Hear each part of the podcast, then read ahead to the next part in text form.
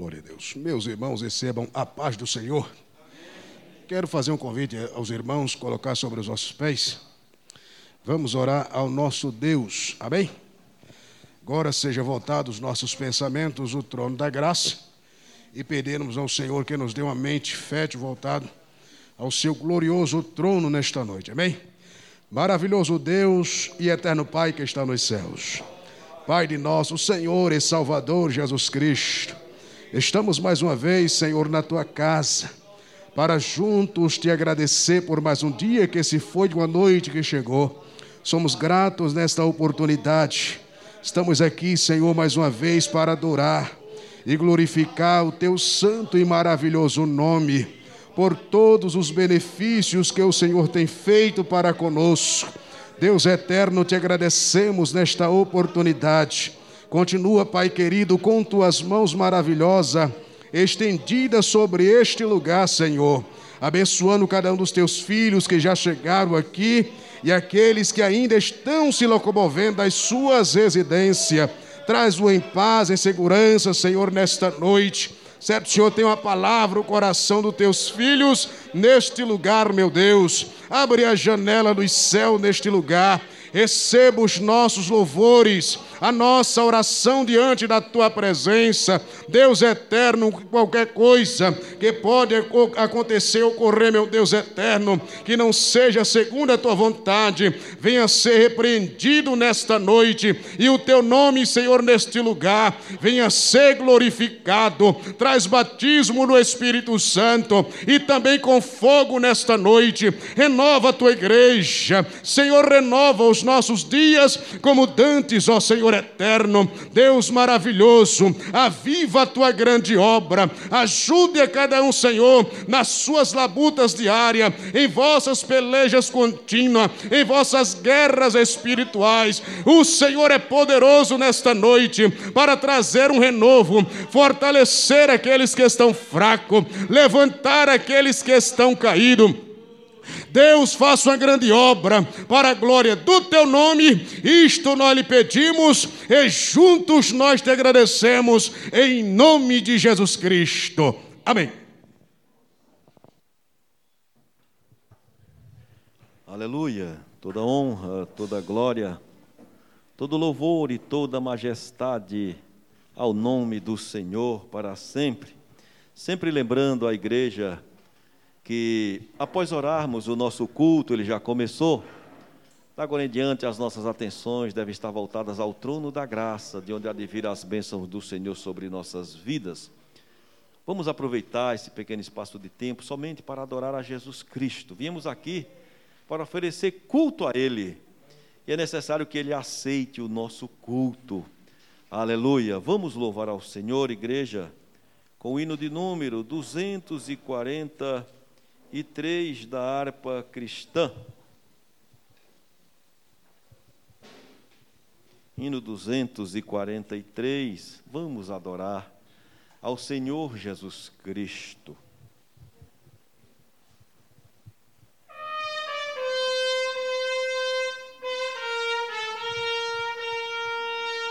Nós abrimos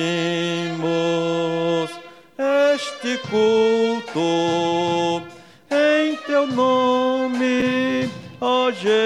Cristo, ao pequeno e ao adulto, luz divina, vem dar por isto, gozaremos em tua face, ó Cordeiro ressuscitado,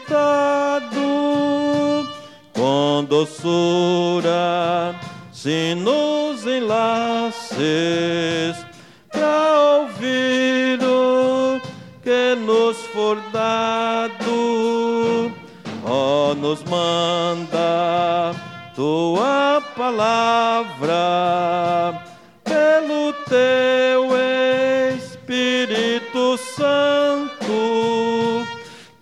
no peito fogo lavra que enxuga também o pranto ó Pai, nós te suplicamos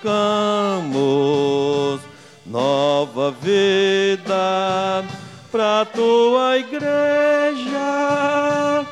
Oh, não tardes, pois desejamos pureza em nós tu vejas. Abençoa, ó Deus Santo, os teus servos em todo o mundo. Abençoa o nosso canto e dá vida aos moribundos. Abençoa aos cordeirinhos, a família dos teus amados, como ave que no seu ninho tem seus filhos bem abrigados.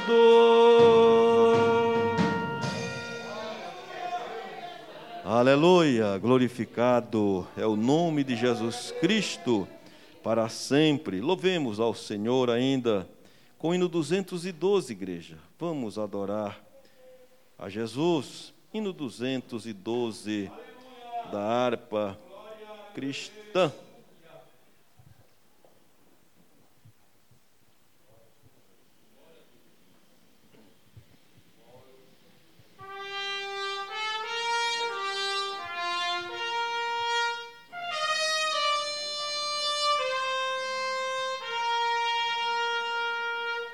Os guerreiros se preparam para a grande luta. É Jesus o capitão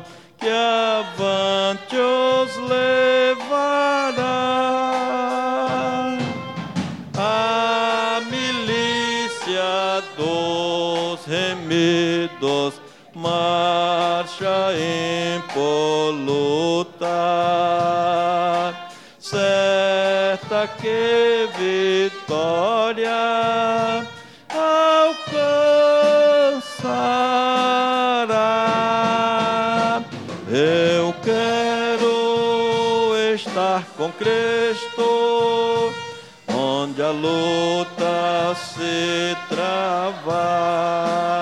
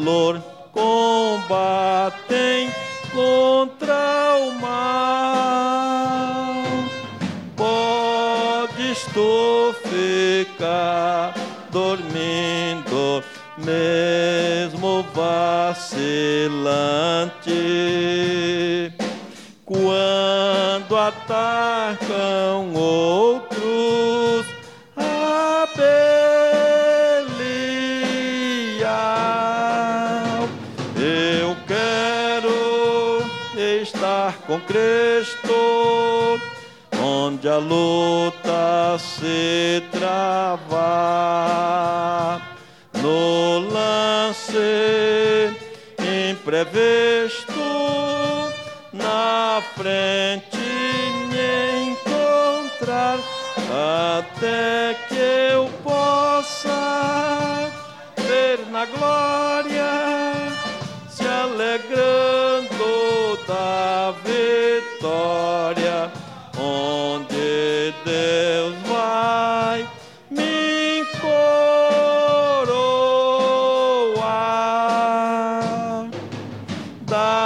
Dá-te pressa, não vaciles, hoje Deus te chama para ver espelejar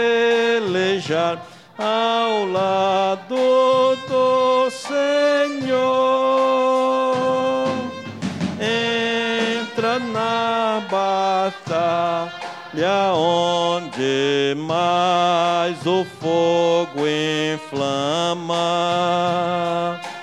e peleja contra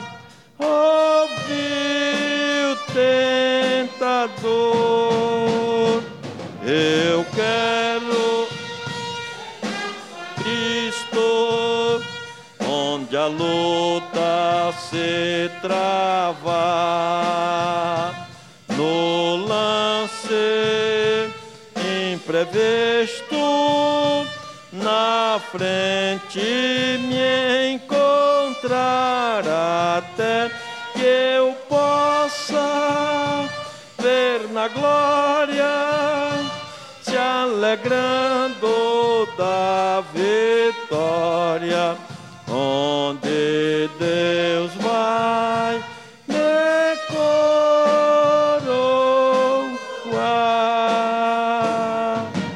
A peleja é tremenda, torna-se renhida mas são poucos os soldados para batalhar. Ó, vem libertar as pobres almas oprimidas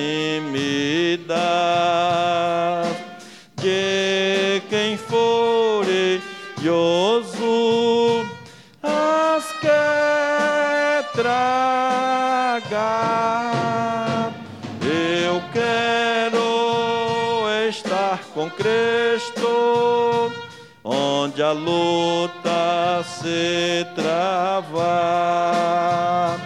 No lance imprevisto, na frente me encontrará até que eu possa ver na glória, se alegrando da vitória, onde Deus vai me coroar.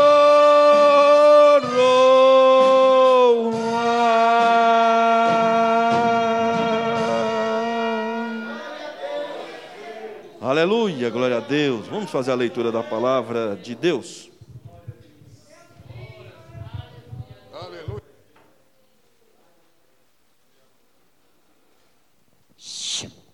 Eu saúdo a amada igreja com a paz do Senhor. Abra sua Bíblia no livro de Salmo, Salmos 46. Glórias a Deus. Glórias a Deus. Salmos 46. Amém. Glórias a Deus. Deus é o nosso refúgio, fortaleza, socorro bem presente na angústia. Pelo que não temeremos, ainda que a terra se mude, ainda que os montes se transportem para o meio dos mares, ainda que as águas rugem e se perturbem, ainda que os, que os montes se abalem pela sua braveza. Há um rio cuja corrente se alegra a cidade de Deus, o santuário da morada do Altíssimo. Deus está no meio dela, não será abalada. Deus ajudará ao romper da manhã. As nações se embraveceram, os reinos se moveram, e ele levantou a sua voz e a terra se derreteu. O Senhor dos exércitos está conosco, o Deus de Jacó é o nosso refúgio. Vinde contemplai as obras do Senhor, que desolações tem feito na terra. Ele faz cessar as guerras até o fim da terra. Quebra o arco e corta a lança, queima os carros no fogo. Aquietai-vos e sabei que eu sou Deus. Serei exaltado entre as nações, serei exaltado sobre a terra. O Senhor do exército, o Senhor dos exércitos está conosco. O Deus de Jacó é o nosso refúgio. Amém. Glória a Deus. Com a permissão do pastor, eu quero convidar a igreja para se colocar de pé e juntos, numa só voz, nós vamos orar a Deus. Altíssimo Deus e glorioso Pai. Senhor, estamos aqui, Pai, na tua casa, reunidos, Senhor meu Deus, ó Pai. Ó meu Senhor, meu Deus, ó Pai amado, Pai querido. Ó Deus, eu te apresento cada um dos teus filhos em tuas mãos. Que nessa noite, ó Pai, só venha abrir a janela do céu e derramar ricas bênçãos sobre a vida de cada um, Senhor. Senhor, meu Deus, ó Pai amado, Pai querido, meu Senhor. Fala conosco do modo especial, ó Pai, porque nós queremos, ó Pai, ouvir de Ti uma palavra, Senhor. Ó Deus Todo-Poderoso, meu Senhor, meu Deus, ó Pai. Toma os teus filhos que estão enfermos, ó Pai. Toma os teus filhos que estão ali fora, Senhor.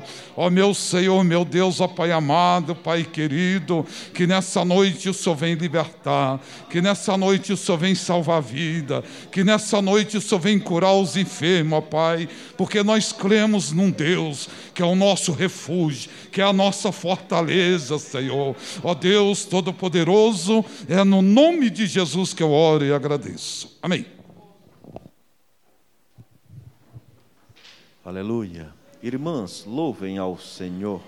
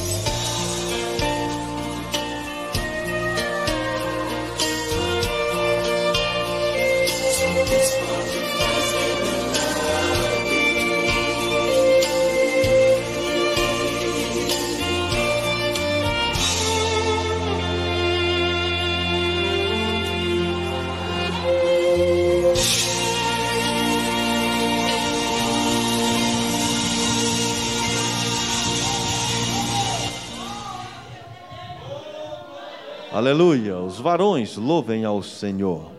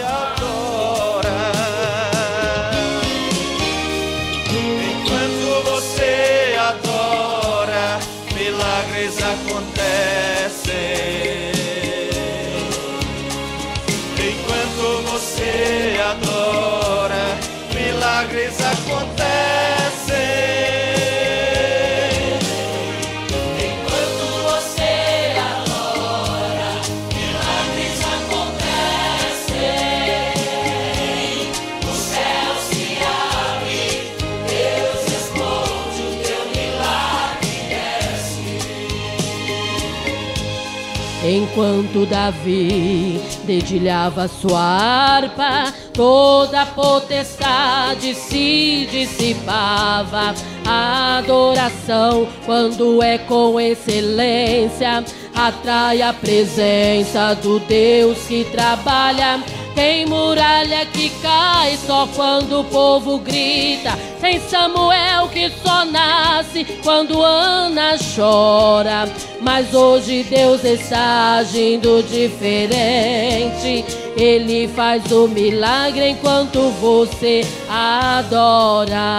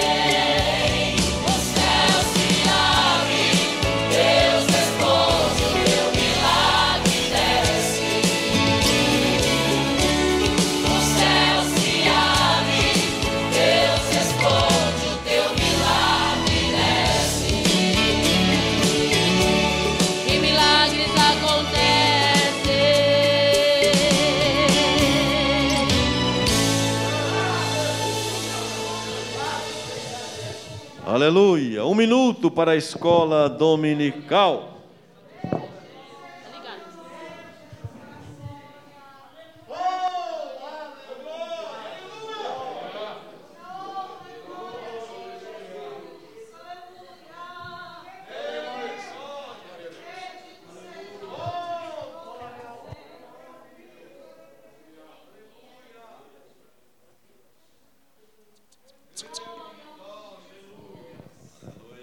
Eu saio da igreja. É motivo de alegria estar aqui nesta noite, adorando e glorificando o nome do Senhor Jesus. Amém? É, eu quero fazer um convite para a igreja para participar conosco da nossa escola bíblica dominical, que está sendo uma bênção. Estamos agora na lição sobre o apóstolo Paulo. Hoje foi a nossa lição 3, que falou sobre a conversão de Saulo de Tarso. Amém? Eu vou dar, fazer aqui é, um convite para os nossos irmãos estar aqui conosco aos domingos. A nossa EBD começa das nove, termina às dez e meia. Todos estão convidados. Amém? Para aprender a palavra de Deus. Estamos aprendendo muito, está sendo uma benção. Quero agradecer também é, os professores, parabéns, né? Parabenizar para cada um dos professores Amém? Porque eles preparam a lição para a gente, é uma benção e estamos aprendendo muito. Então, todos estão convidados a participar conosco. Amém? E assim eu agradeço a oportunidade em nome de Jesus. Aleluia. Vamos ouvir uma palavra pelo irmão Marcelo.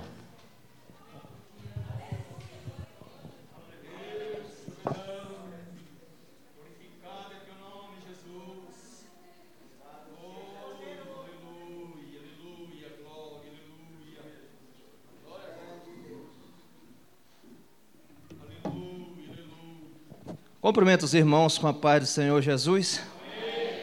Isaías, capítulo de número 40. Aleluia. Os batimentos cardíacos aceleraram ali, sabe? Olhei para um lado e para outro e digo: sangue de Jesus, desça sobre nós neste lugar, nessa noite. Aleluia.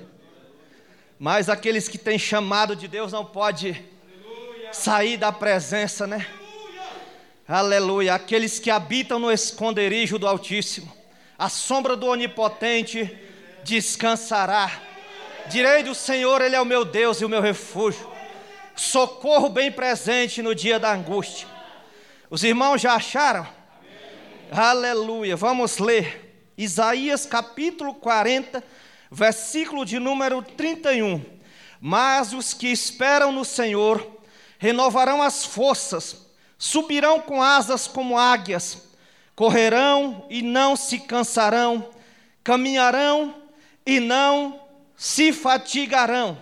Para que fique memorizado nas nossas mentes, vou repetir o versículo Aleluia. Mas os que esperam no Senhor renovarão as forças, subirão com asas como águias, correrão e não se cansarão, caminharão e não se fatigarão. Eu quero abordar o animal o qual é mencionado neste versículo, que é a águia.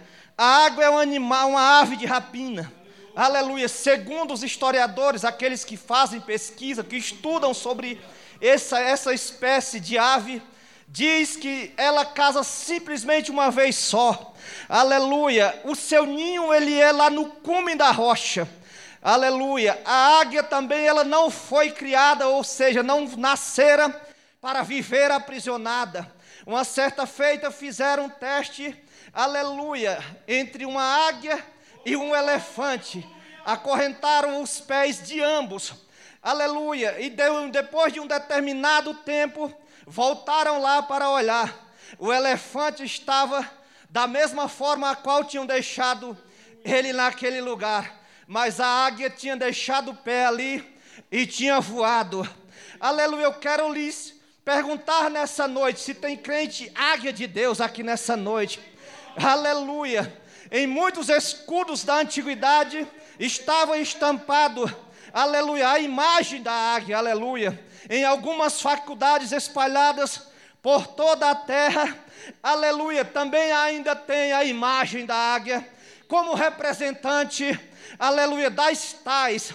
Mas nessa noite eu quero lhes reportar aleluia, sobre um sentimento de adoração que Deus coloca no coração de um verdadeiro adorador, aquele que adora o Pai em espírito e em verdade, os quais eu tenho certeza que já adentraram a essas portas e estão com seus corações e seu espírito ansioso para receber do céu o azeite que eu tenho certeza que irá jorrar aqui no nosso meio neste lugar, porque este lugar não é outro lugar a não ser o lugar aonde nós viemos para adorar ao Senhor para buscar a Sua presença, porque é a presença do Senhor que nos renova, que nos restaura, é a presença do Senhor, aleluia, que nos coloca de pé pelas madrugadas para buscar a Sua face, que nos levanta pela manhã e nos dá força, ânimo, aleluia, para enfrentarmos as adversidades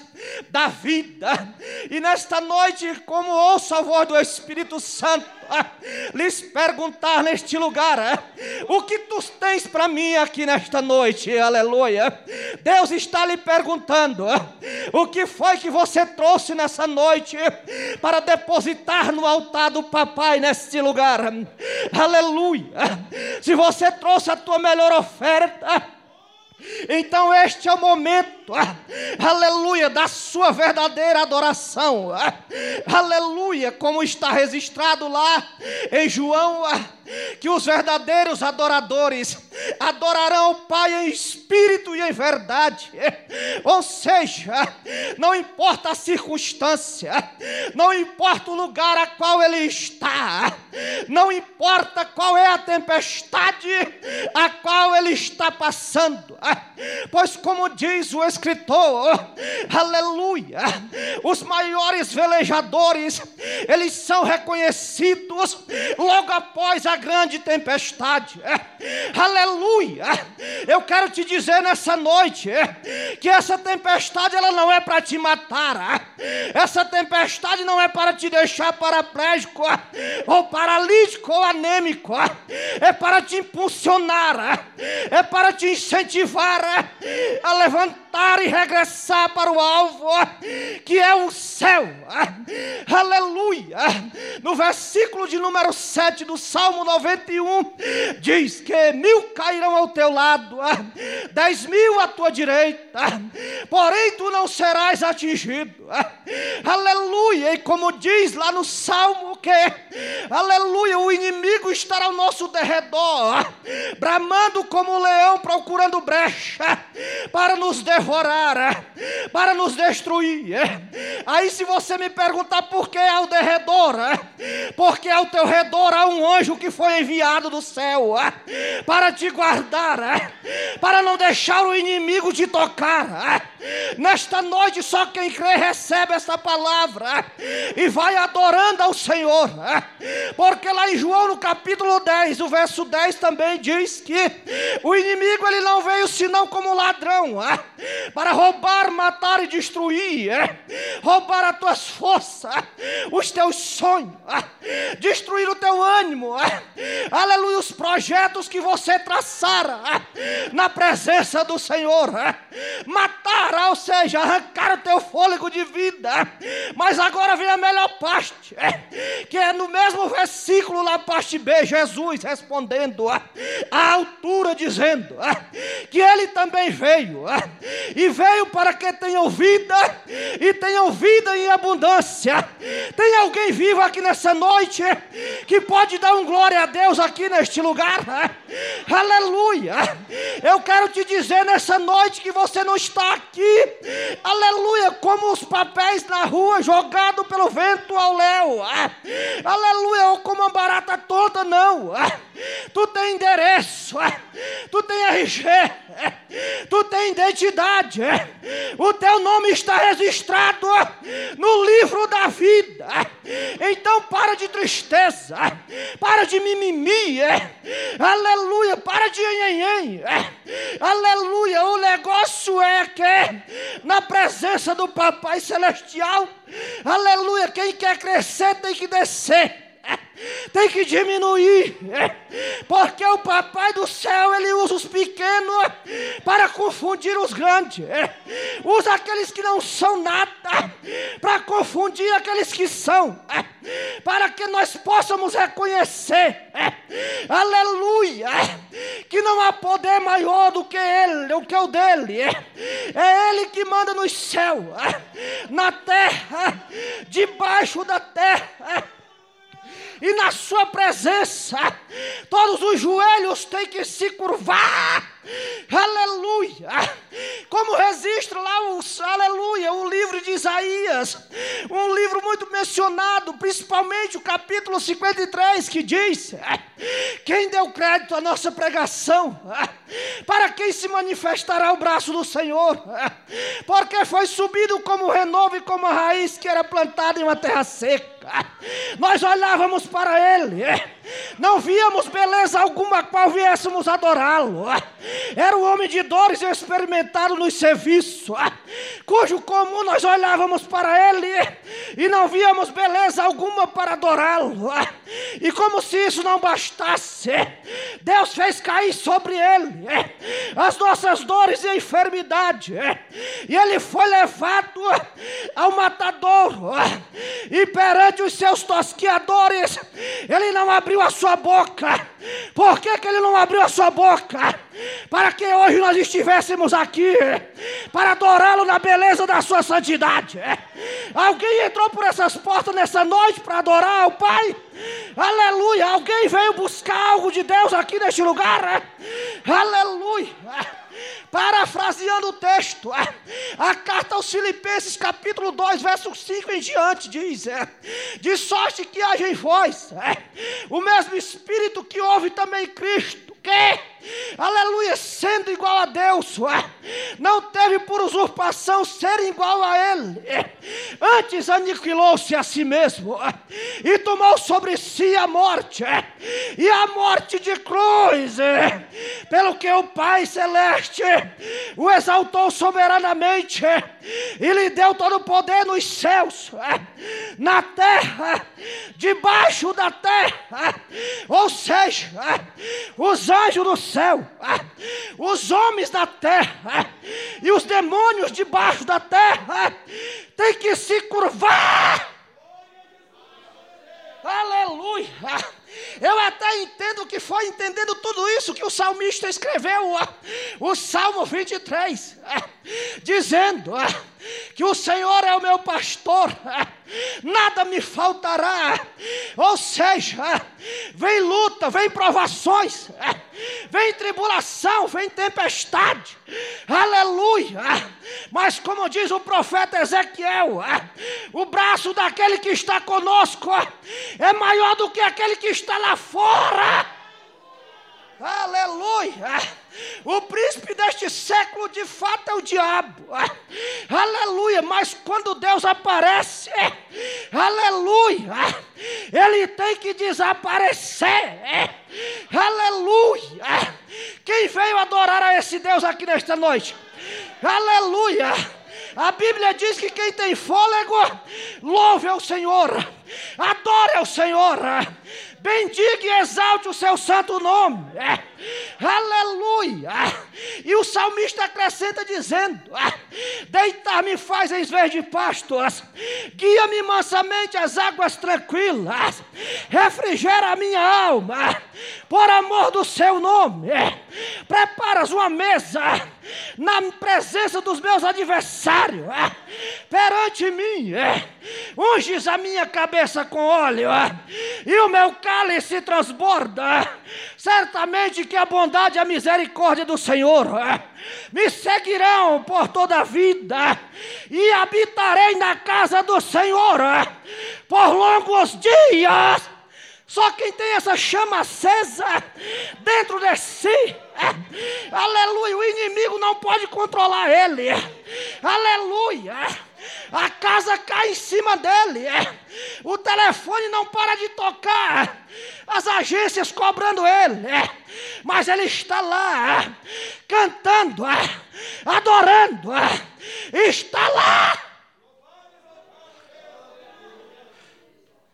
Tem alguém assim nessa noite aqui neste lugar? Aleluia. Acho que o meu tempo já parou. Vou encerrar aqui. Deus abençoe em nome de Jesus.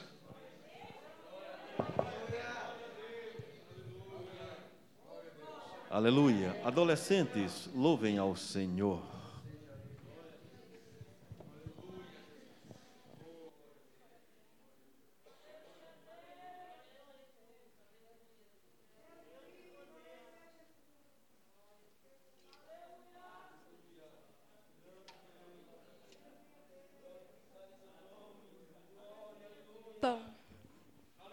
São.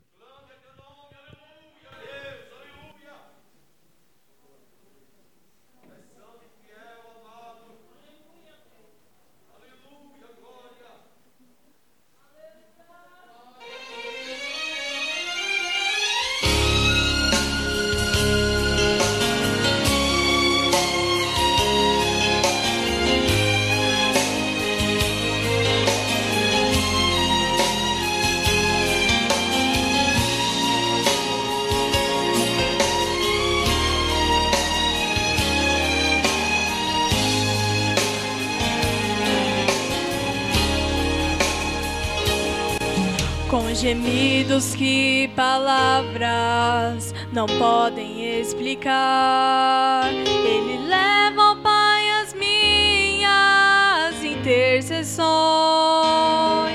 Quando dobro os meus joelhos em meias tribulações, Ele ouve o gemido do meu coração.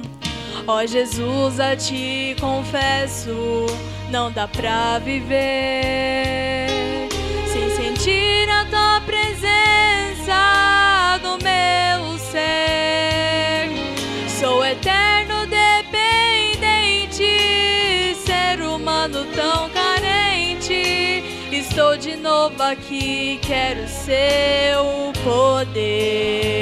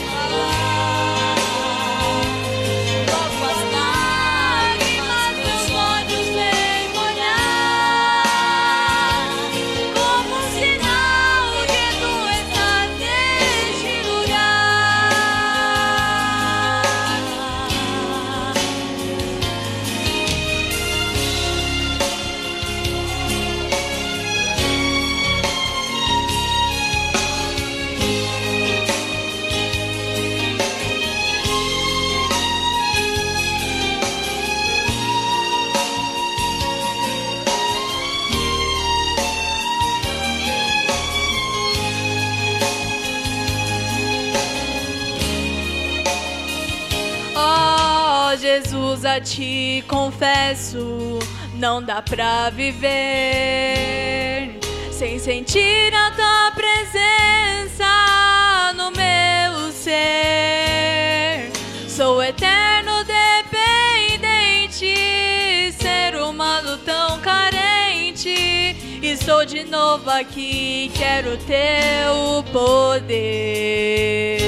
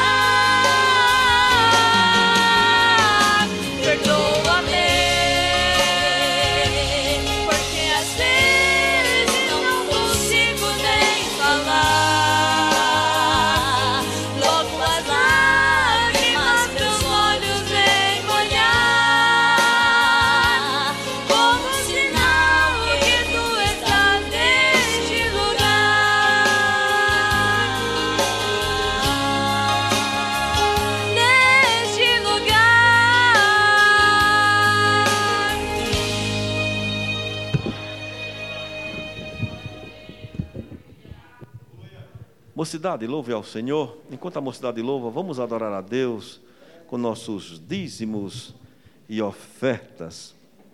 Eu quero fazer a leitura de um texto bíblico, a palavra de Deus. Texto bem conhecido,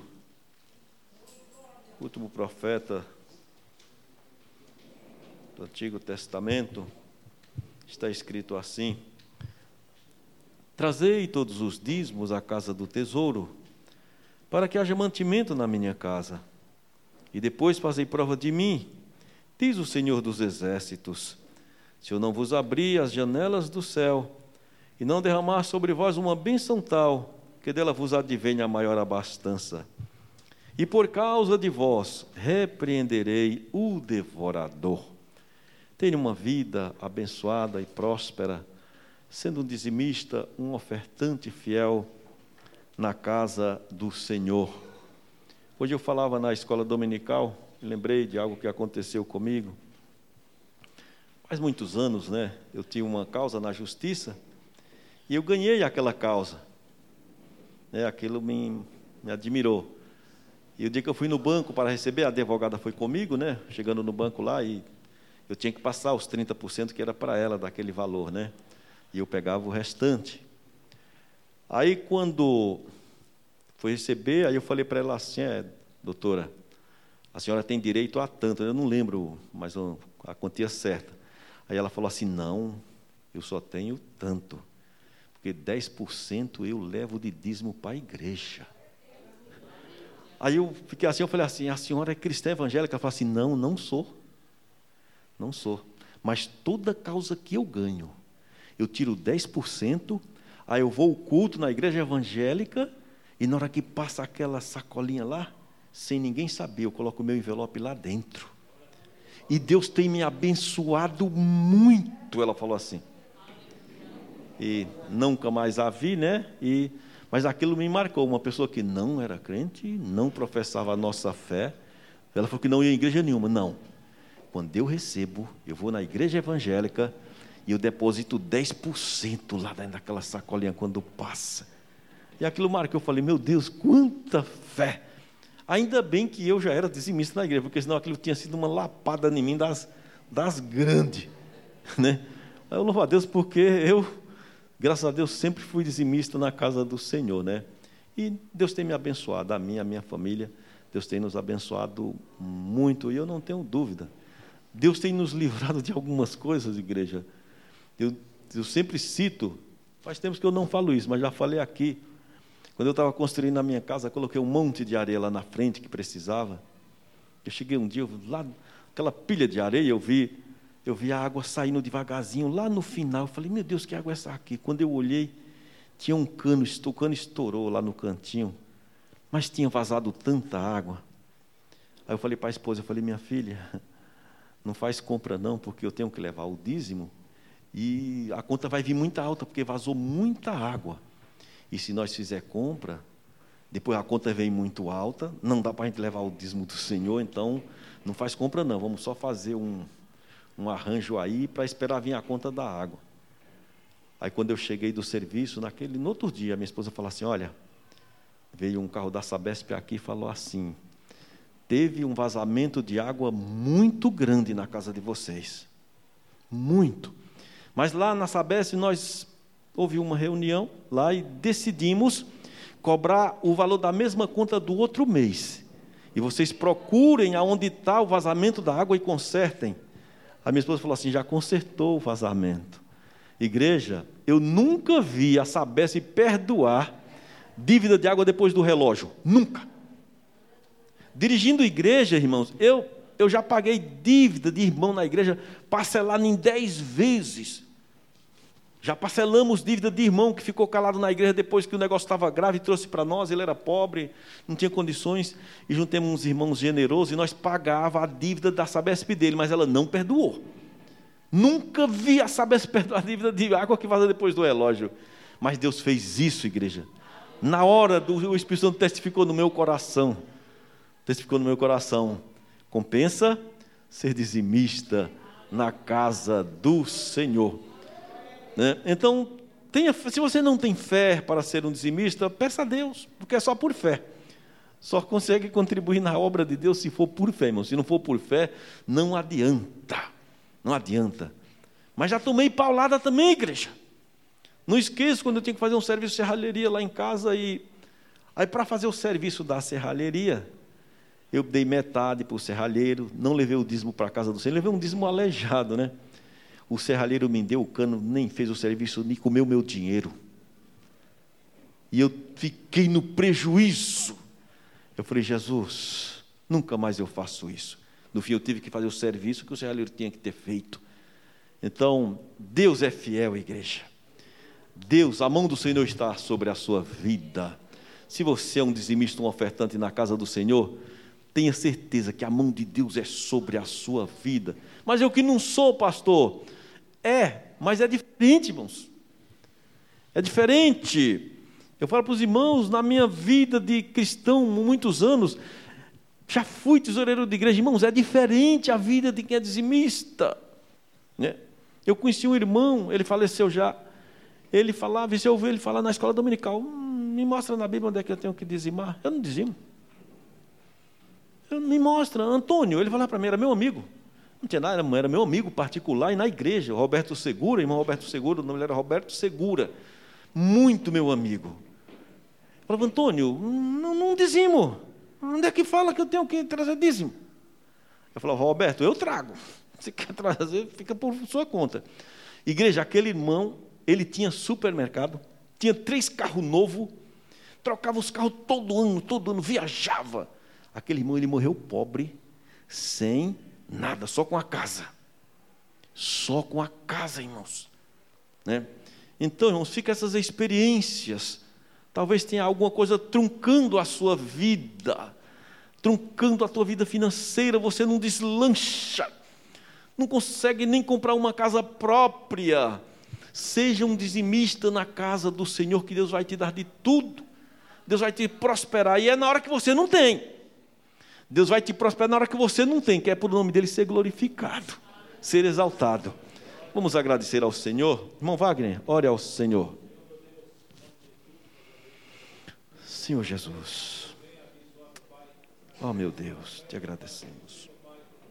Abençoa Deus. Abençoa Pai. Abençoa Deus. Amém. Mocidade, louve ao Senhor. Depois estaremos ouvindo a palavra de Deus. Mais uma porção da palavra, né?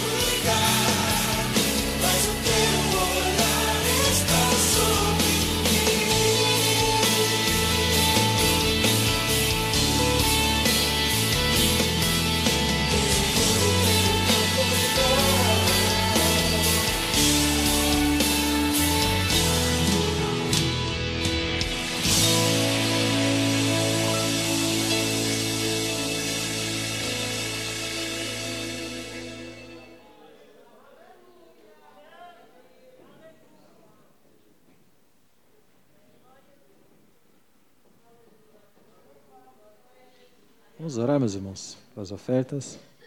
Vamos orar.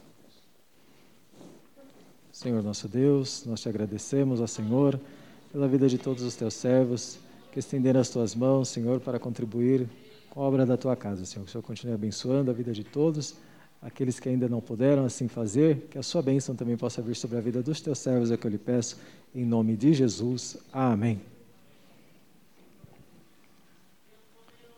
A paz do Senhor Jesus. Amém?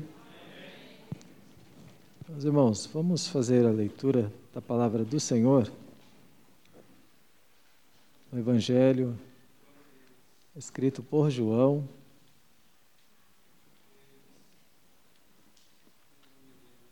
Capítulo de número 11. João, capítulo de número 11. Amém?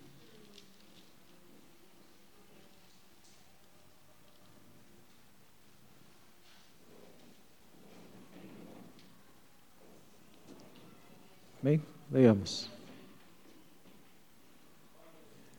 Estava então enfermo um certo Lázaro, de Betânia, aldeia de Maria e de sua irmã Marta. E Maria era aquela que tinha ungido o Senhor com unguento, ele tinha enxugado os pés com seus cabelos, cujo irmão Lázaro estava enfermo. Mandaram-lhe, pois, suas irmãs dizer: Senhor, eis que está enfermo aquele que tu amas. Jesus, ouvindo isso, disse: Esta enfermidade não é para a morte, mas para a glória de Deus, para que o Filho de Deus seja glorificado por ela. Ora, Jesus amava a Marta e a sua irmã e a Lázaro. Ouvindo, pois, que estava enfermo, ficou ainda dois dias no lugar onde estava.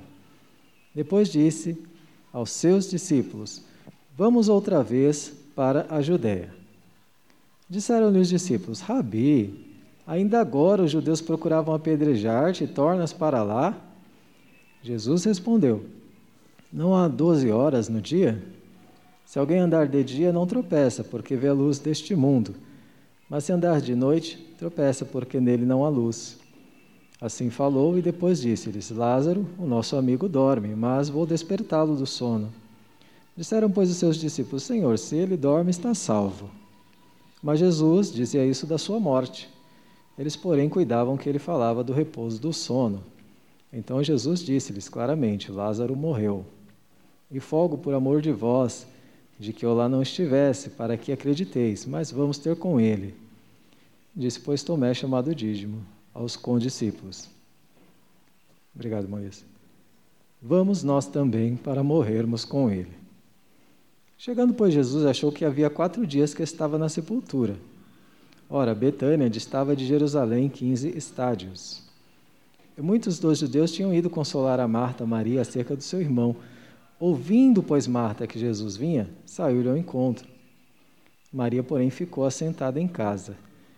Disse, pois, Marta a Jesus: Senhor, se tu estivesses aqui, meu irmão não teria morrido. Mas também agora eu sei que tudo quanto pedistes a Deus, Deus te concederá. Disse-lhes Jesus: O teu irmão há de ressuscitar. E disse-lhe Marta: Eu sei que há de ressuscitar na ressurreição do último dia.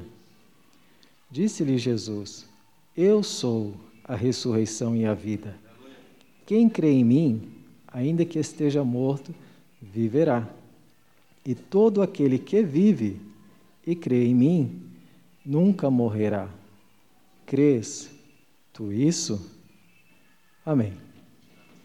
Até aqui. É uma leitura um pouco extensa, mas eu não, não vou dar continuidade aqui. Todos os irmãos já leram e, e sabem o desfecho né, da, do que aconteceu aqui, mas até parece que os louvores eles combinaram no sentido de que somente Jesus mesmo, irmãos, pode fazer milagres poderosos, né? Coisas que de fato nós não podemos fazer nem realizar, que não está, na verdade, no poder de nenhum de nós, são coisas que estão somente na dimensão de Deus. e que Ele, pela sua bondade, pela sua misericórdia e também pela demonstração do poder que Ele tem, pode fazer. Né? O que nós é, podemos ver a partir da leitura de João capítulo 11 é que, dentre os milagres de ressurreição, eu tenho que este foi o maior. Dentre todos os milagres de ressurreição, este foi o maior no sentido das pessoas que foram ressuscitadas. Né? Até porque o maior em dimensão seria o do próprio Senhor Jesus Cristo. Mas dentre as pessoas que foram trazidas à vida novamente, eu vejo que Lázaro foi a maior representação do poder da dor, de Deus poder dar vida novamente, transmitir vida ao ser humano. E os milagres de ressurreição, todos nós conhecemos, né? Pelo menos até o Senhor Jesus Cristo, aconteceram seis. Nós temos o primeiro milagre de ressurreição, foi quando Elias ele foi para Sarepta e o filho daquela mulher que lhe socorreu, ele morreu. A Bíblia nos diz que Elias se deitou sobre ele e ele voltou a viver. Então ali foi o primeiro milagre de ressurreição descrito nas Sagradas Escrituras. O segundo foi semelhante a esse, mas quem é, foi a pessoa que estava no momento foi Eliseu, quando o filho da Sulamita também veio a morrer. Tristecida né, pelo ocorrido, ela pediu permissão para o seu marido e ela foi até Eliseu pedir-lhe a respeito do seu filho. Né? Eliseu mandou Geazi, Geazi não resolveu nada, e Eliseu teve que ir lá no lugar dele. Né? Mas quando Eliseu chegou, ele fez a mesma coisa que Elias, ele também se deitou sobre o menino e ele ressuscitou. Depois, o terceiro milagre, já foi o próprio Eliseu mais morto. Eliseu estava morto e jogaram o corpo de um soldado sobre o corpo onde o local que ele estava enterrado, e aquele homem ressuscitou. Né? Esse foi o terceiro milagre de ressurreição.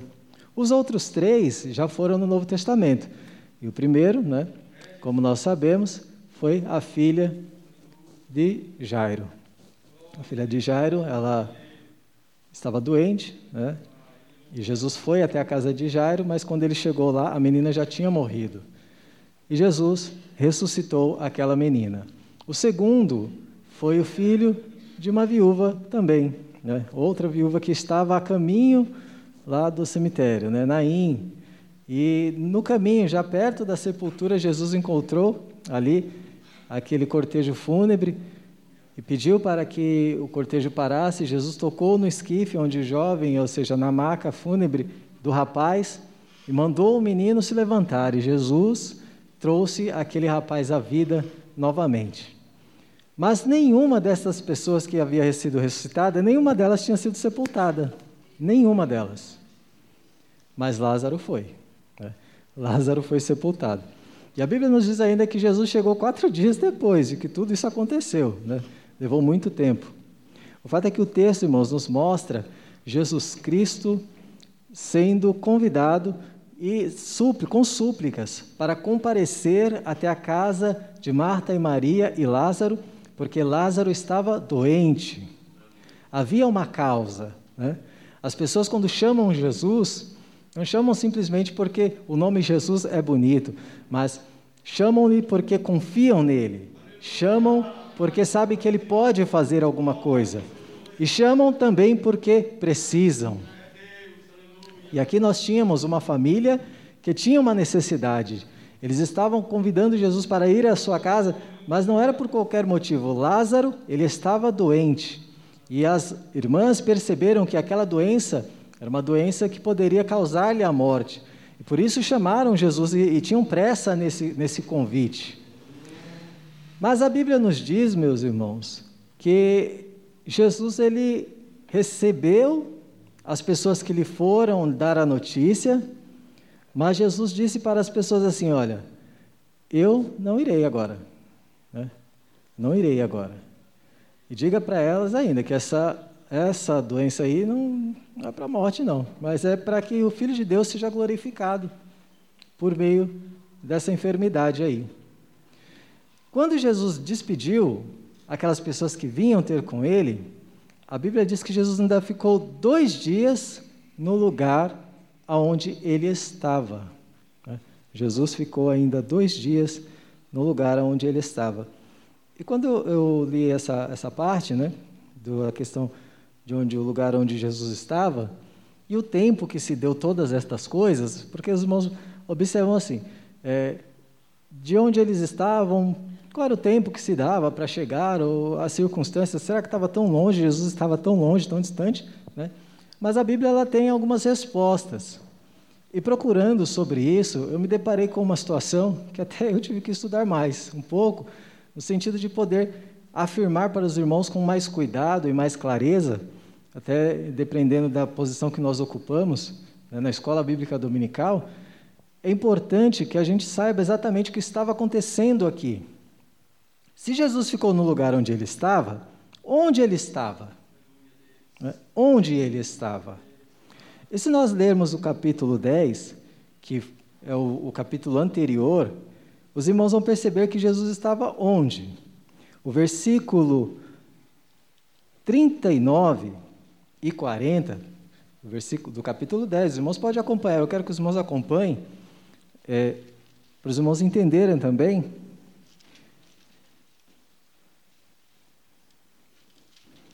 No capítulo 10, os irmãos se lembram que Jesus quase foi apedrejado e ele precisou ir embora.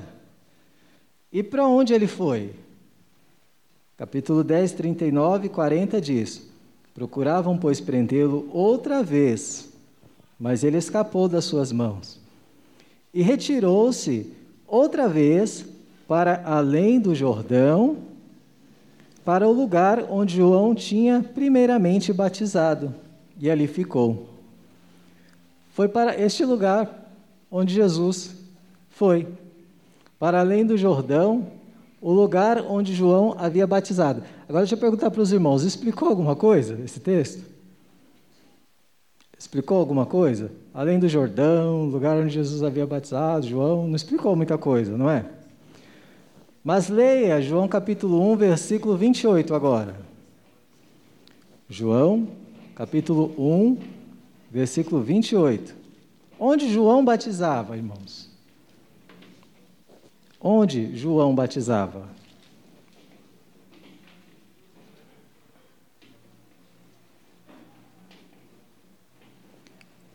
Onde João batizava? Vou ler para os irmãos observarem. Essas coisas aconteceram onde? Do outro lado do Jordão, onde Jesus batizava. Espera aí, onde morava Lázaro, Marta e Maria? Onde, irmãos? Onde Jesus estava? E agora? É? E agora? Marta e Maria e Lázaro moravam em Betânia, Jesus estava em Betânia, e por que tanta demora? O que, que, o que foi que aconteceu? Meus irmãos, é essa parte que eu precisei um pouco de esclarecimento, mas eu quero que eu quero trazer também esse esclarecimento para os irmãos, porque vocês são a igreja do Senhor, precisam também desse tipo de esclarecimento, assim como eu também necessitei. Eu fiquei me perguntando, mas justamente por causa da circunstância.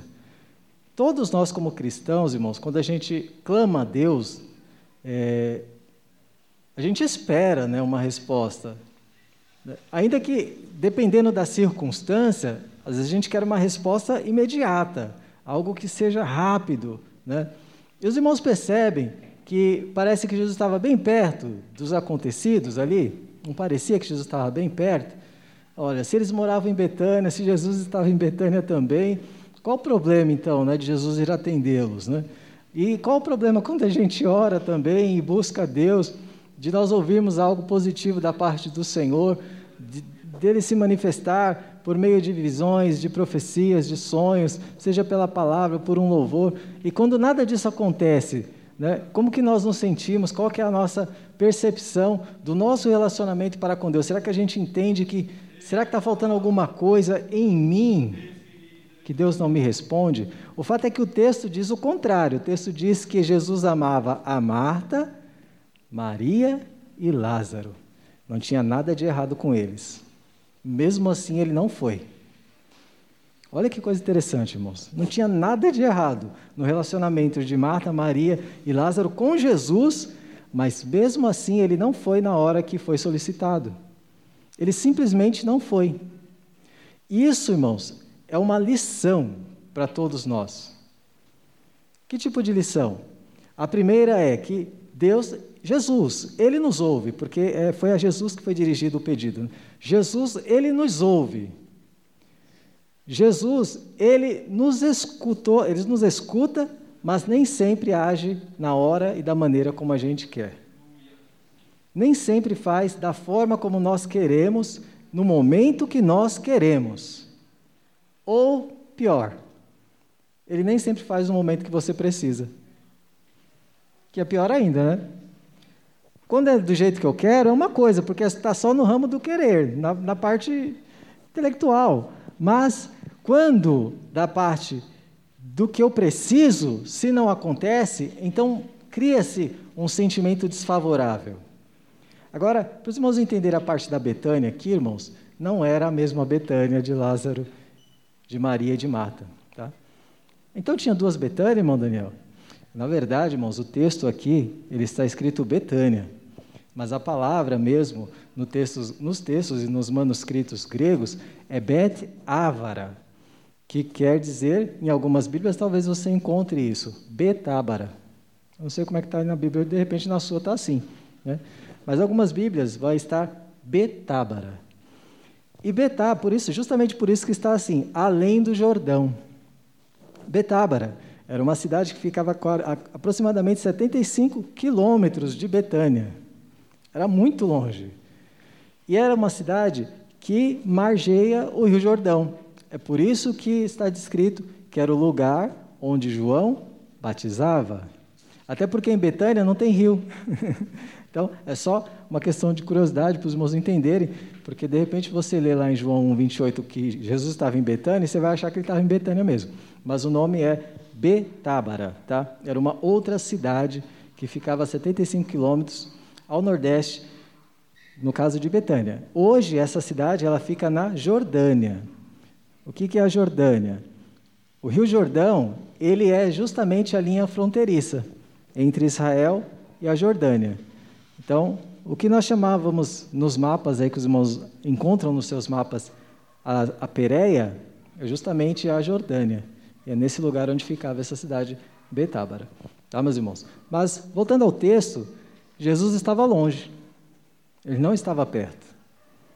Ele não estava perto mesmo. E ainda decidiu ficar dois dias. Então, daí o porquê, quando Jesus chegou, Lázaro já estava morto e sepultado há quantos dias? Exatamente por isso, irmãos, que quando Jesus chegou, Lázaro já estava há quatro dias sepultado, porque Jesus estava bem longe. Né? Mas o fato de Jesus estar longe quer dizer que ele não atende? Ele não foi? foi. Né? E ele foi por quê? Porque, assim como ele disse que aquela enfermidade não era para a morte, era para que o Filho de Deus fosse glorificado por ela, ele precisava estar lá para que esse tipo de situação acontecesse. Mas a morte de Lázaro aconteceu definitivamente, ele realmente morreu. E isso demonstra que não importa qual, qual, é a família, irmão, se é a família que Jesus ama, como diz o texto, ou, ou não, no sentido de que não é uma família cristã, não é uma família que serve a Deus, mas, irmãos, os infortúnios, elas, eles acontecem com todo mundo. E esse aqui, que eu tenho como o pior de todos, porque para mim, irmãos, a coisa mais indigna para o ser humano, eu penso assim, a coisa mais indigna para o ser humano é o momento das, do seu sepultamento. É o momento do seu sepultamento. Para mim, eu tenho como a coisa mais indigna para o ser humano. Por quê? Porque já pensou, irmãos, aquela pessoa que viveu tanto tempo, fez amizades, trabalhou, né, teve família, é, cuidou, foi cuidado, E no final de tudo, é claro que hoje tem outras alternativas aí. E no final de tudo, a pessoa vai para uma sepultura fria, sozinha ali, né? Alguns lugares são diferentes, outros jogam terra, outros colocam numa gaveta, outros são queimados, incinerados, mas é uma coisa indigna, indigna da natureza do ser humano. Porém, é o caminho do pecado. Né? O pecado gera a morte. Esse é o caminho do pecado. Mas aqui nós vemos um outro caminho. Enquanto o pecado ele gera a morte, e é o pecado que causa todas estas coisas. A enfermidade que Lázaro tinha, consequência do pecado. Não do pecado, não que ele houvesse pecado para ficar doente, mas consequência do pecado. As enfermidades são consequência do pecado. A nossa fraqueza é consequência do pecado. O fato de nós morrermos é consequência do pecado. E o pecado é quem faz essa separação entre Deus e o homem. E a morte, ela é um símbolo dessa separação eterna e final. Quando o homem se separa desta vida, a morte ela tem esse símbolo da separação eterna. Mas Jesus Cristo, meus irmãos, ele se coloca no caminho do homem para mostrar que existe uma outra situação para o homem, se ele assim o quiser. As irmãs, Marta e Maria, elas fizeram um clamor ao Senhor Jesus Cristo, mas pela vida do seu irmão, na questão da sua saúde. Eles, elas queriam ter o seu irmão vivo juntamente com elas. E quando Jesus chegou e as coisas já tinham acontecido, Marta foi a primeira que foi ter com Jesus. E quando ela encontrou Jesus, ela falou: Senhor, se o Senhor estivesse aqui, o meu irmão não teria morrido. E é interessante que nas palavras dela, Marta, a gente sente uma firmeza na afirmação, mas também uma angústia. Uma firmeza no sentido assim: Senhor, eu sei pelo que eu já vi, ouvi, se o Senhor estivesse aqui, eu, não é o fato do Senhor estar aqui. Olha que você percebe que ela fala no tempo passado, mais ou menos dizendo assim: agora que o Senhor chegou, agora já foi. Né? Se o Senhor estivesse aqui, o meu irmão não teria morrido. E olha que Jesus, com toda a paciência, irmãos, com toda a paciência, olha para ela e fala assim: Marta, o seu irmão há de ressuscitar. Mas, irmãos, quando nós não somos respondidos e nós não somos atendidos a contento, o que é a contento? É quando não, não é do jeito que você quer. Até com Jesus a gente briga. E quer até citar texto bíblico. Para Jesus, na verdade nas orações. Porque não está escrito, Senhor, que mil cairão ao meu lado, dez mil à tua direita. E por que, que isso aconteceu então? Olha o texto que o irmão José leu. Que texto maravilhoso, irmãos. Que texto maravilhoso é esse? Que fala do Deus que cuida de Israel. Né? Mas e quando dá errado? Aí a gente quer ler o texto também, né? Espera aí, Senhor. Que negócio é esse? Como? Como isso aqui? Né? E você acha que Marta não fez igual? Marta fez igualzinho. Quando Jesus olhou para Marta e falou: Marta, calma, Marta, o seu irmão vai ressuscitar. Ela falou assim: Eu sei que o meu irmão há de ressuscitar na ressurreição dos últimos dias, citando a Bíblia para Jesus. Porque isso está escrito realmente, né? Lá em Daniel capítulo 12 está escrito exatamente isso. Ela só faltou ela citar o capítulo e o versículo para Jesus. E aí, quando ela falou isso, irmãos, qual foi a resposta de Jesus para ela? Aí as coisas mudaram, né? Jesus foi bem enfático. Olha que interessante, irmãos.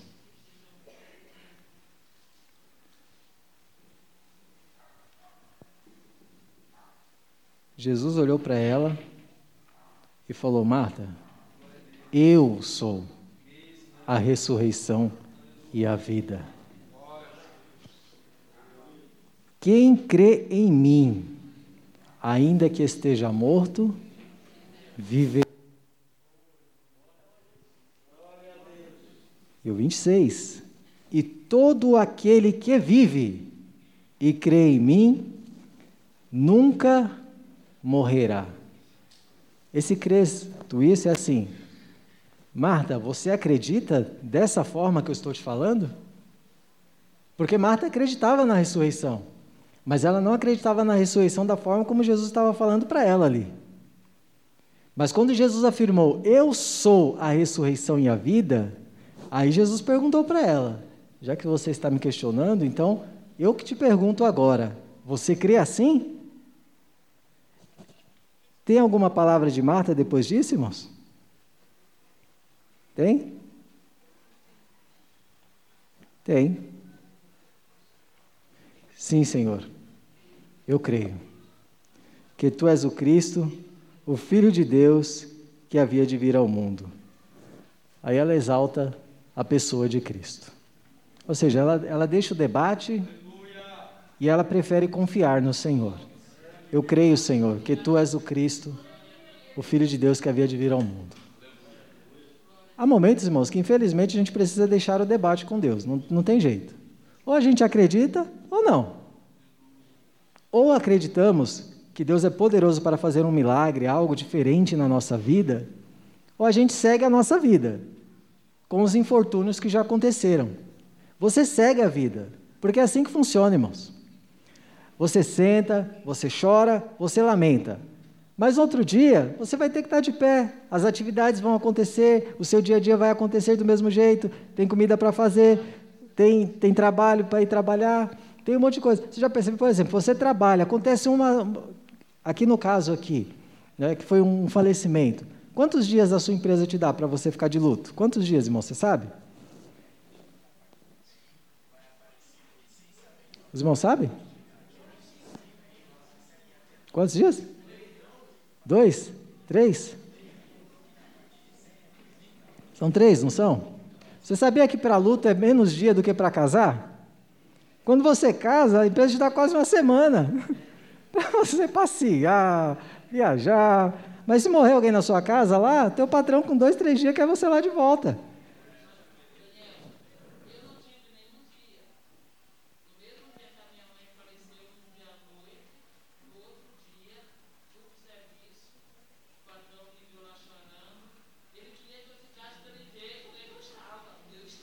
Teu patrão é ruim.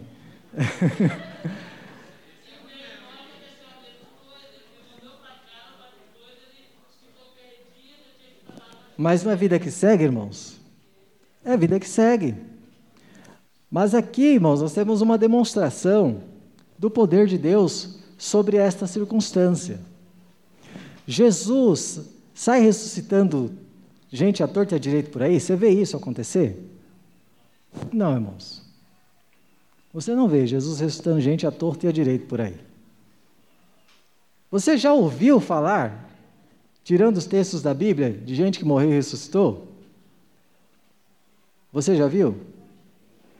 Ouviu falar, tô, não estou falando se você viu, estou falando se você ouviu falar. Né? Mas você conhece realmente alguém? De fato, você conhece alguém e aí eu vou ser falar de mim, né? Eu não. Eu falo de mim mesmo, eu não conheço. Né? Mas aqui nesse texto, irmãos, está nos transmitido uma mensagem de esperança. E qual é a mensagem de esperança? Jesus disse: Quem crê em mim, ainda que esteja morto, viverá. Isto é uma mensagem de esperança. E quem está vivo não morrerá. Contraditório, irmãos, porque quem está vivo morre. Né? Mas o que Jesus estava querendo dizer é que ele estava afirmando aquilo que ele havia dito. Eu sou a ressurreição. O que quer dizer isso? Quem está morto, vive, porque eu sou a ressurreição. E quem está vivo não morre, porque eu sou a vida. Isso, irmãos, é o milagre que Deus faz na vida daqueles que creem nele. Este é o milagre que Jesus faz na vida de quem crê nele. E só experimenta isso quem entregou a sua vida a Jesus. Só experimenta este milagre quem entregou a sua vida a Jesus. É por isso que nós dizemos ao pecador: arrependa-se, crê em Jesus Cristo, porque o pecado leva à morte, mas Jesus Cristo conduz à vida e à vida eterna. E é este milagre que Jesus Cristo fez na nossa vida. Só que a gente precisava de provas, irmãos, para que isso fosse de fato demonstrar. Como que isso pode acontecer? Porque tudo bem, ele ressuscitou a filha lá do Jairo, mas ela estava lá na cama, na casa dele ainda.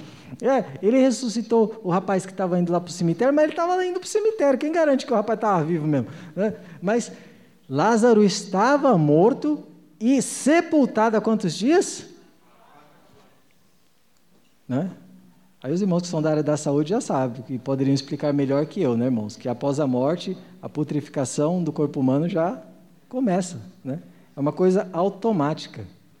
Ou seja, Lázaro, com quatro dias, sepultado, já estava em estado de decomposição. É por isso que elas falaram: Senhor, não abre a porta não, porque já cheira mal. Já cheira mal.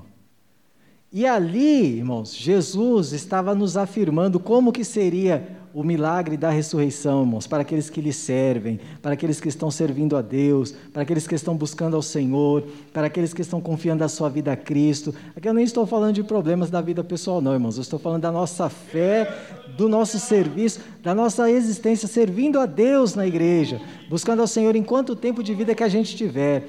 Porque é nessa esperança que nós estamos servindo a Cristo. Que se Jesus voltar hoje, estamos com o Senhor. Mas se deixarmos esta vida, estaremos com o Senhor da mesma forma, meus irmãos.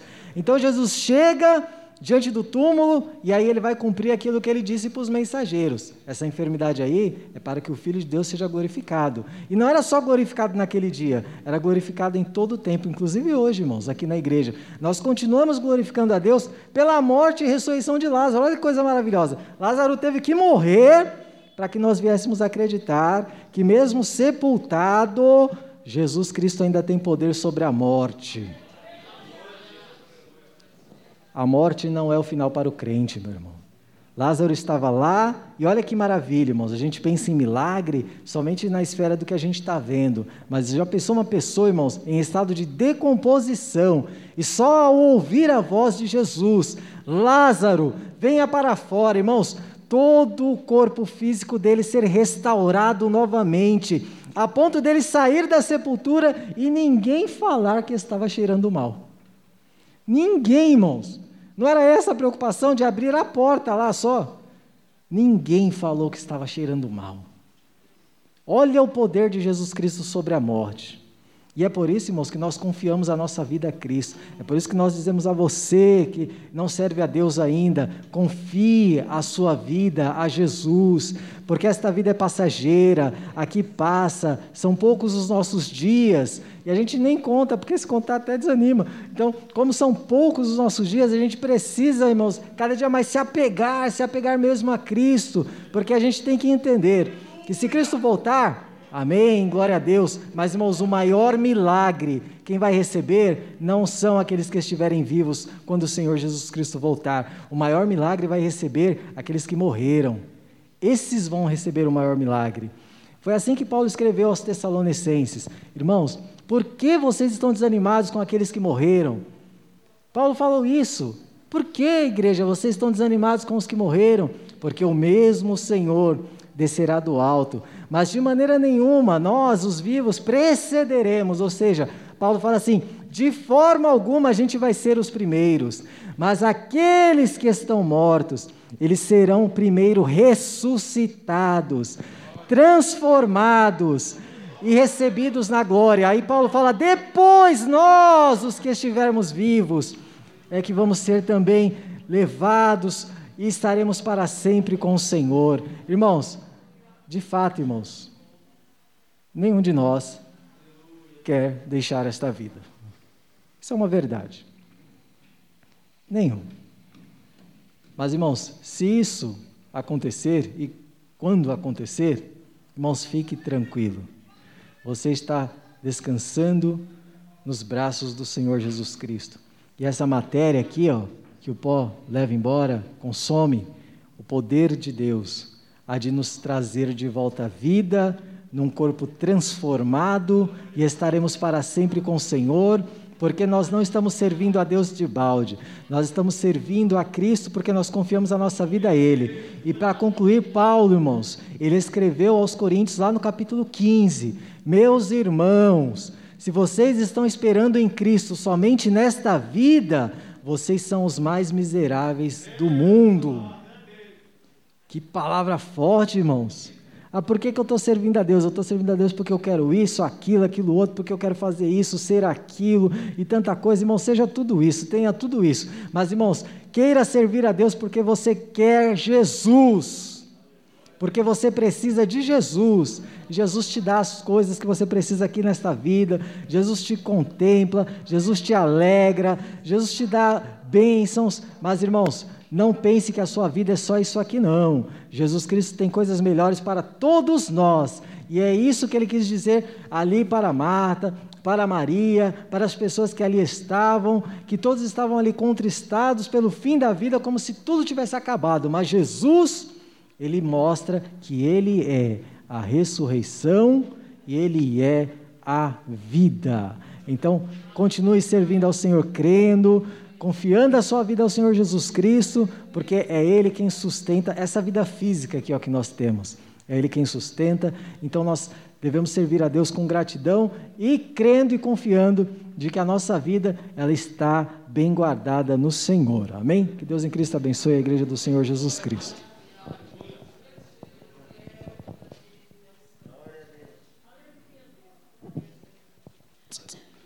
Glória a Deus. Esta palavra que acabamos de receber. Meus irmãos, esta aqui as considerações finais. Amanhã, segunda-feira, nós temos um período da tarde, um círculo da oração. É, à noite é ensaio com o grupo dos varões, amém? Todos estão convidados, até porque, meus irmãos, estamos aí na etapa de novos hinos que estamos ensaiando. E para isso precisamos da cooperação de todos os varões que faz parte do departamento, amém? Amanhã nós estamos aqui se Jesus não voltar. Terça-feira, período da manhã, temos consagração, período da noite, culto de doutrina. Então, os irmãos, mais uma vez, estão sendo avisados a participar no culto de doutrina, receber a palavra do Senhor, as orientações divinas, amém? Culto de doutrina, meus irmãos é um culto que os cristãos não podem perder, não podem ficar em casa. É um culto de ensinamento da palavra do Senhor. Isso é prejudicial à saúde espiritual e o seu desenvolvimento espiritual diante do Senhor. Amém? Quarta-feira, ensaio com o grupo Colunas de Betel. Não falte nenhuma das irmãs. Venha todas para o ensaio, ensaiar para cantar bonito para Jesus. Amém? Quinta-feira, o nosso culto público. Mais uma vez, queremos meus irmãos, contar com a presença de toda a igreja, amém? Culto público, meus irmãos. O que é que você fica fazendo em casa? No horário do culto. Isso também é prejudicial à nossa saúde, amém? Vem adorar a Deus, amém? Adorar o nome do Senhor, buscar a presença de Deus. É, Isaías disse: Buscai enquanto se pode achar, invocai-o enquanto está perto, amém? Porque pode chegar dia que muitos irão buscar mas não vão achar a presença de Deus, assim tão fácil. É, domingo pela manhã é a nossa EBD, Escola Bíblica Dominical, e à noite é o culto com a família. Meus irmãos, nós temos aqui um aviso relacionado ao Departamento de Missões, amém? Departamento de Missões vai realizar um grande trabalho no próximo dia 31, mês 10 e é uma orientação da sede do setor a todas as congregações. Eu quero dizer, a orientação do setor estende todas as congregações. Então, no próximo dia 31 vai ser realizado aí este trabalho com o departamento de missões. Amém? Aí qualquer informação procura o nosso irmão Wagner e também o nosso irmão Tiago, que faz parte aí desse trabalho de missões do Parque Veredas. Amém? certeza eles vão estar informando os irmãos e vocês vão estar mais informados a respeito deste grande trabalho que vai ser realizado no próximo dia 31. Aqui nós temos aqui, meus irmãos, alguns pedidos de oração. Oração pelos aniversariantes do mês. A nossa irmã Neia, é isso mesmo? A nossa irmã Rose, Rosemary, já oramos pela nossa irmã e com certeza vamos estar orando mais ainda. E também ora, é, nosso irmão Reginaldo, é isso mesmo? Nosso irmão Reginaldo. Então nós temos aqui, meus irmãos, três bolos. Vamos dividir aqui três grupos, cada um vai para a casa de cada um, amém? E a bênção vai ser grande em nome de Jesus. Vocês dão risada, né? Glória a Deus. É, a igreja quer continuar orando pelos nossos irmãos que estão aniversariando. Pode dizer amém? Parabéns, irmão Reginaldo, parabéns, irmã Rose, parabéns, irmã Neia. Se vocês sentirem no coração de vir aqui na frente receber a oração, após o pastor Antônio Carlos estará orando por vocês, amém? Esses são os avisos, meus irmãos, e também os pedidos de oração que Deus em Cristo continua abençoando nós outros de uma maneira especial, amém? Deus abençoe. Pastor Antônio. Lembrando a igreja que no próximo sábado é aquele culto com as nossas irmãs, né? As irmãs não puderam fazer o seu congresso durante o ano, mas estarão fazendo um culto de gratidão a Deus. Então, no sábado estaremos aqui, irmãos, né? Todos estaremos aqui, justamente com nossas irmãs, adorando a Deus. Terá uma pregadora aqui ministrando a palavra de Deus. No domingo também terá um pregador ministrando também a palavra de Deus. E no sábado, os adolescentes irão cinco adolescentes para o Belém, tá? Então, o irmão José de Souza, ele pede que já seja passado para ele, veja com ele de van, com o irmão José de Souza, os cinco adolescentes que vão, né, com ele para o Belém no sábado. Você vai do emprego lá, né, Divan? Você vai de lá. Então, o nosso irmão José de Souza, ele leva e traz os cinco adolescentes que irão ao Belém, que é o congresso do nosso ministério ali no Belenzinho, na Radial Leste, ali na rua Doutor Fon, né? E as nossas crianças estão aqui em cima, eles estão aí desde cedo. Hoje é a festinha deles. Não tiveram congresso, mas fizeram também o trabalho. Então, essas pisadas com eles que estão ali. E eu louvo a Deus pela vida da nossa irmã Iriomar, que através do seu esforço, irmãos, a honra e a glória é para Jesus. Mas eu quero aqui agradecer a nossa irmã, que através do seu esforço, das suas habilidades, ela conseguiu muita para a festinha das crianças, igreja. Muita, muita coisa. Então, Deus abençoe a nossa irmã. Vamos estar orando pela nossa irmã, pela generosidade que ela tem para com a obra de Deus. Né? São estes os avisos. Vamos de orar ao Senhor em agradecimentos. Né? Irmão André, venha fazer esta oração, meu querido.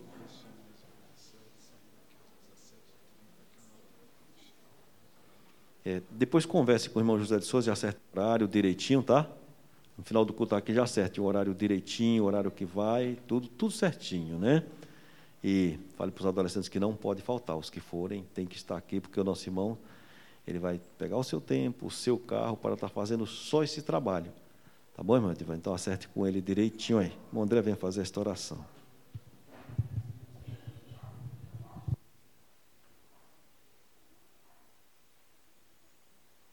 Os irmãos capazes do Senhor? Vamos orar, irmão, para nossos irmãos aniversariantes, também para nos despedir. Maravilhoso Deus, mais uma vez aqui estamos agradecidos, Senhor, nesta noite tudo que o Senhor tem feito conosco, Senhor, louvores que a Ti foi entoado, Senhor, a Tua palavra foi ministrada pelo Teu Filho, a qual falou conosco poderosamente nesta noite, Senhor.